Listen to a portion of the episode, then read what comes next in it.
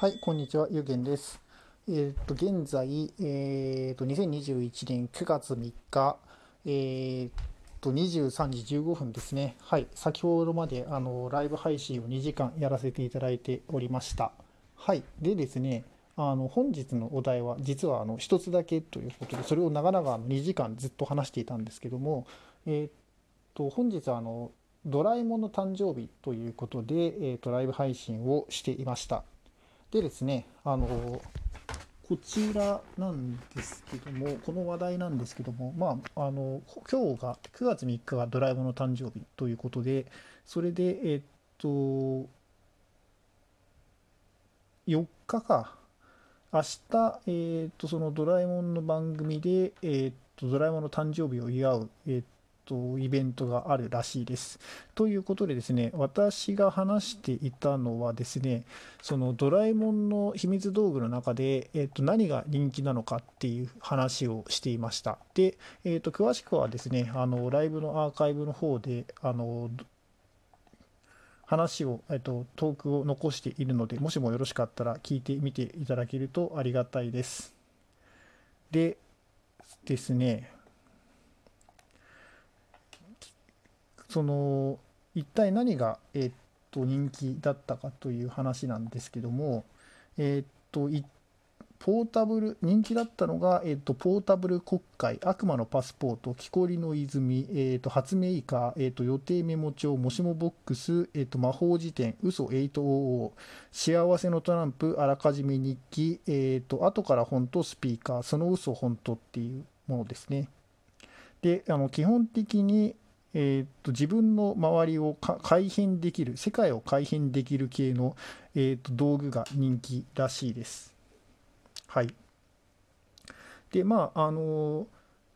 こういうふうに世界を改変できる系っていうのは結構ドラえもんの道具の中でもあの全てに共通したテーマだと思ってまして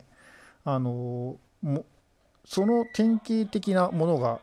あお風呂が沸いた。典型的なものがあのもしもボックスですね。はい。もしも、えー、と何々だったら、もしもなあのこういう風な世界になったらみたいなあのものがいろいろと,、えー、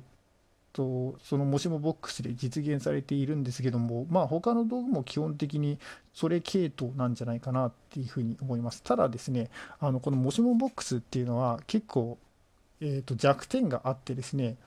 持ち運びがすごいしにくいっていう弱点がありますね。で、大長編ドラえもんとかの映画でも結構もしもボックスっていうのはたくさん使われているんですけども、えー結局あのママとかに捨てられてしまったり、あの雷さんに 燃やされたりとかっていう風な結構不運な目に遭っている道具なんですね。はい。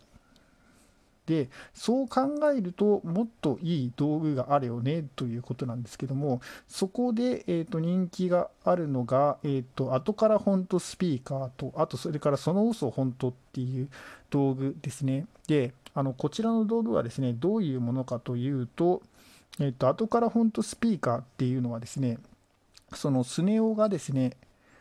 えっと、自分が、えっと、嘘ばっかりついているっていうことに罪悪感を感じて自分がついた嘘が本当になるようなそういう道具はないかっていうふうにあのドラえもんに相談に来るんですねでそれでドラえもんがその後から本当スピーカーっていうのを貸すんですけどもそのスピーカーっていうのはとても小さいあの道具でしてそれを口に含んであの嘘を言うとそれが全て実現されるっていう風なとても強力な道具です。でただあのこの道具っていうのがですねあの結構あの欠点が一つだけありましてまさにその小さいっていうのが欠点でその話の結末がどうなるかというとですねあのスネ夫が自分のえっと、言った嘘が全て実現してしまう、まあ、あの自分の言った言葉が全て実現してしまうことによってあの母親を病気の状態にしてしまうんですけどもその時に、えっと、ドラえもんにキャンセルしてほしいっていうふうにお願いに来るんですね。でただあのドラえもんが、えっと、それはできないっていうふうに言ってあのそれをあのやるためにはそれはできないじゃないですねあのそれをやるためにはその後から本当スピーカーを取り出してキャンセルボタンを押さないといけないっていうふうに言うんですねでただなんかスネ夫が出そうとした時にうっかりその虫歯のところに挟まってしまいましてそれで取れなくなってしまったっていう風な状態になってしまいます。で、あのそれで仕方なく泣く泣くあの歯医者さんに行って痛い思いをしながらそのえーと、後から本当スピーカーを取り出してもらうっていう風なあの大変な結末になるっていう風なそういう風な話なんですけどもでその欠点を、えーと、補っているのが、えーと、その嘘本当っていうあの道具ですねで、えー、とこちらの道具はですねお風呂が沸きましたね はい、すいません。あの音音失礼しました。で、この、えー、と道具というのがですね、あのこの後からフォントスピーカーみたいなあの小さいものではなくてですね、口につけるくちばしみたいなものなんですね。で、あの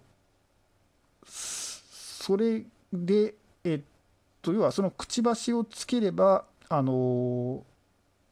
自分の言葉をほんあの実現あの本当のことにすることができますしくちばしを取ればあの効力は失われると。で装着とあとそれから、えー、っと外すっていうことがすごい簡単にできるっていうのがまず利点だという。まあ後から本当スピーカーとかなんかあの口に含んでいるのであの間違ってあの言葉を発してしまった場合に取り消しとかができないとかっていうそういうふうな欠点がありますけども、その嘘本当はもうあの装着、簡単に装着をするだけなので、あの一番多分優れた道具というふうに言えるというふうに思います。はい。ということで、まあそんな話をしていました。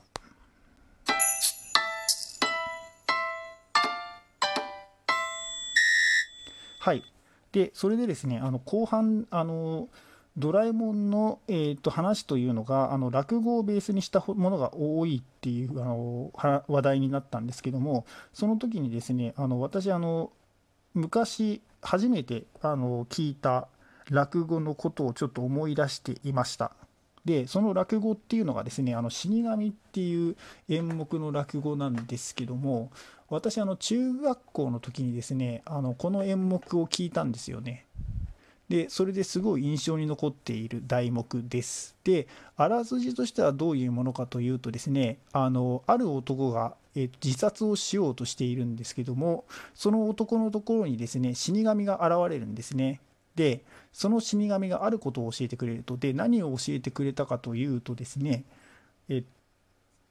と死にそうな人がいる時に足元の方に死神がいたらその人はまだ死なないと。で頭のところにいたら、えー、とその人はもう死ぬっていうふうに言っているんですね。あの教えてくれるんですね。でそれであのもしも足元にいる時にはある呪文を唱えてみるとえある呪文を唱えるとその死神がいなくなってその人は助かるっていうふうなことを教えてくれると。で、えー、とその呪文がですね「アジャラカ木蓮テケレッ2のパーかですね。っていう呪文を唱えるといいっていう。私あのこのライブ中にこれを読んだんですけどもあのアジャラカ木蓮テケレ系のパーっていうふうに読んであのリスナーさんに違うあのテケレ2のパーだっていうふうにあの指摘されました。私こういう読み間違いがよくあるのではい。まあそれはどうでもいいんですけどもあのでそれでですねあの名医としてあの活躍をするんですけどもある時どうしても治さないといけないっていう患者さんがにが現れたんですねその大金持ちの娘さんということでいくらお金を積んでもいいから助けてくれっていうふうにあの言われてしまってそれであのそのしょうがないのであの死神を騙すことにして死神が、えー、とちょっとうつらうつらしている時にですねその娘さんの頭と足をの場所を入れ替えるんですねでそれであの呪文を唱えて死神を追い払ってしまうと。ただまあそれにその死神がですね実はその呪文を教えてくれた一番最初の死神だったんですね。でそれにすごい腹を立った死神がですね、えー、その人の寿命をろうそくで管理をしているっていう洞窟にその男の人を連れていくと。でそれで、えー、と最終的に、えー、とその、えー、と男の人の、えー、とろうそくの火が消えそうになっているところを見せてそして、えー、と、その男の人が死んでしまうっていうふうなそういうふうなちょっと怖い話ではあるんですけども、まあ、あの結構あの面白く当時はあの聞いていました。はい